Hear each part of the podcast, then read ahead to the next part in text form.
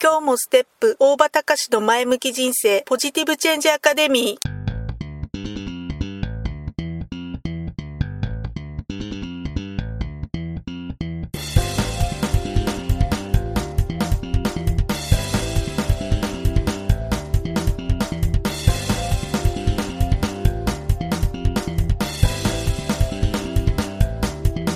今日もステップ大場隆の前向き人生ポジティブチェンジアカデミーは開業から20年行政書士として奮闘している大場隆が日々活動している中で感じたことを通して皆様に前向きな変化をお届けする番組です。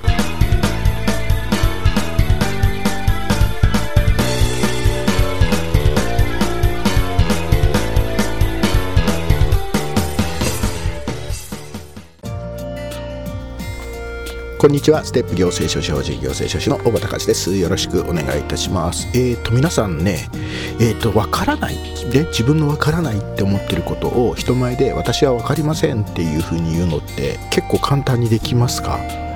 案外とねやっぱりわからないことわからないっていうのえ実はかなり勇気のいることなんじゃないのかなっていうふうに思うんです。どうしても、えー、人に対していい格好をしたいとか、えー、低く見られたくないとかえ、そういった思いがあったりするものだったりしますよね。えー、実はね、えー、大晦日の深夜から元旦にかけて、まあ、ある討論の番組があったんですけど、えーとまあ、その中でね、えー、ある方が、えまあ、私は分かりませんっていう分からないから教えてくださいっていうような、まあ、そういうような発言をしたんですよ。まあ、テーマはね、えー、まあ、かなり硬い内容で憲法の改正についてということで憲法第9条の改正について改憲についてというような、まあ、そんなテーマの話だったんですけど、えー、その方はね、まあ、現行の憲法第9条現行の憲法第9条の、え、文明を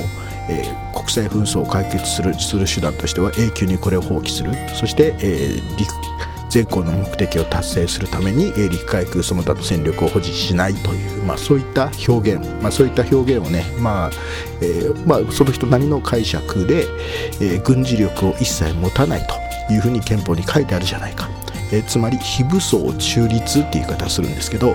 えまあ、非武装中立、え、自分は武装もしないし、え、特に、え、軍事的に、え、どことも特別な関係にならないと。いうようなことが自分の理想だっていうふうに、えー、まあ、そういうような趣旨のね、まあ、そういうふうに取られる、まあ、そういうふうに解釈できる、まあ、そういった発言をずっとしていたんですね。まあ、そうすると、えー、まあ、その発言に対して、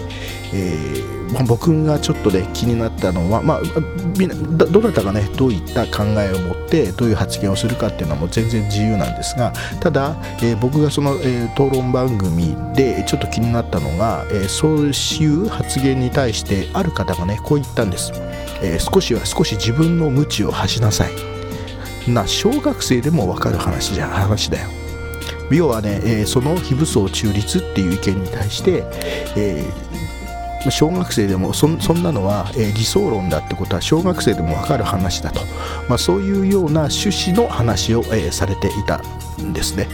まあ、僕番組自体をリアルタイムで見ていたわけじゃないんですけど、まあ、ネット上とかでいろいろ結構話題になってたので、えー、後から、えー、その、え、初の、え、番組の一部をね、え、ちょっと何度か見たんですけども、まあ、その時に、えー、その、え、少しは自分の無知を恥じなさいとか小学生でもそんなのがそんなのは、え、理想だなんていうのは小学生でも分かる話だと、まあ、そういうような発言をされてを別の方がねその方に対してしたいとのしたいたのを見て、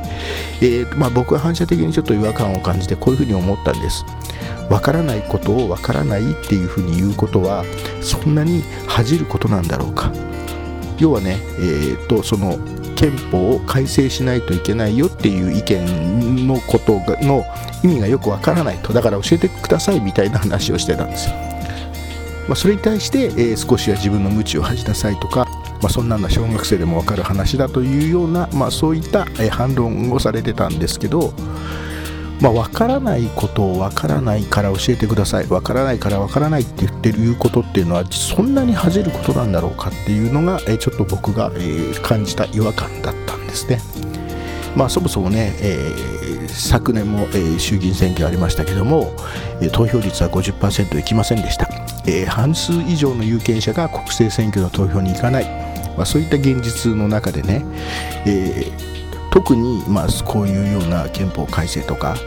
いわゆるまあそういった憲法について、まあ、学問的な、まあ、そういったいわゆるえ話をするトレーニングとか、えそういう解釈をするトレーニングそういった、えトレーニングを受けてない人がねまた、え一般のメディアなんかからも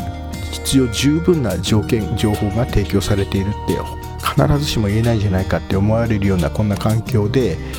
かつね、えー、私たち一般の、えー、何が大変かって日常の目の前の生活を日々こなしていくっていうのがどれだけ大変か、まあ、そんな中で、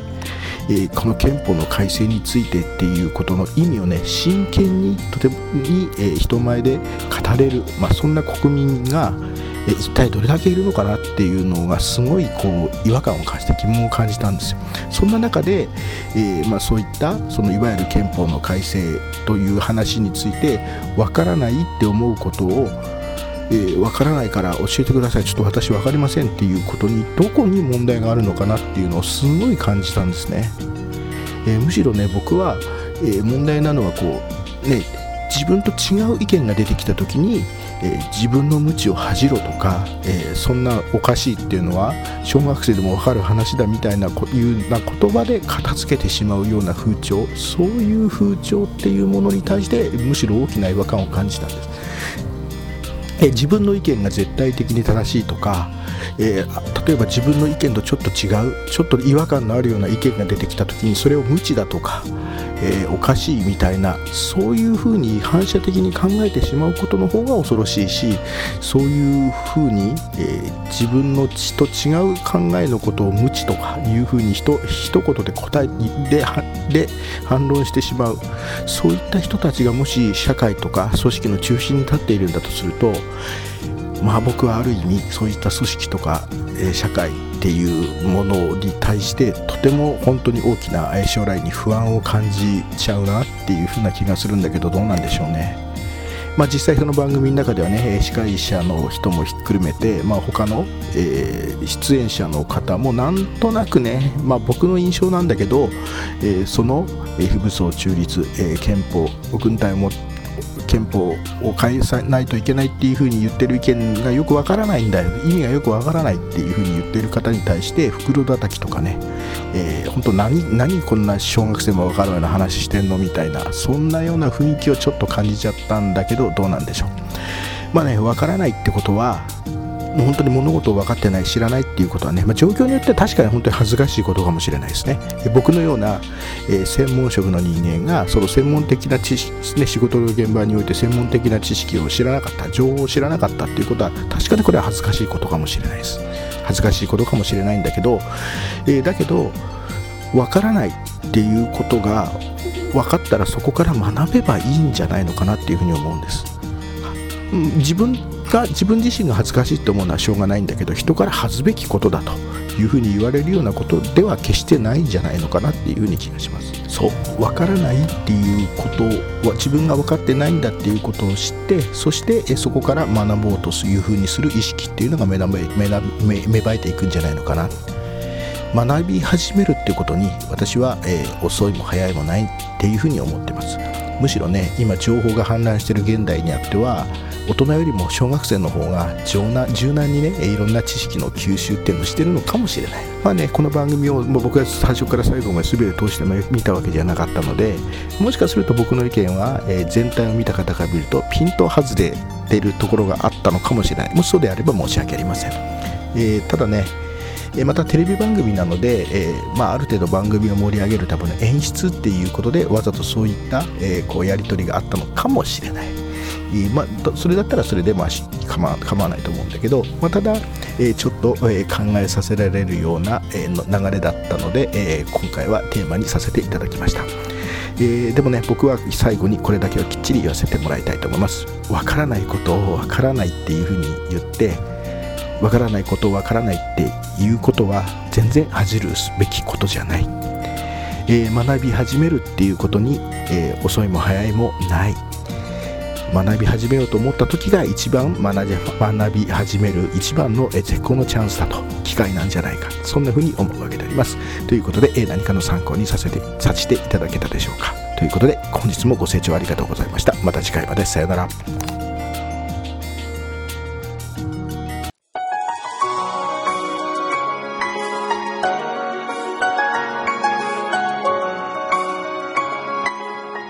回の番組はいかがでしたか？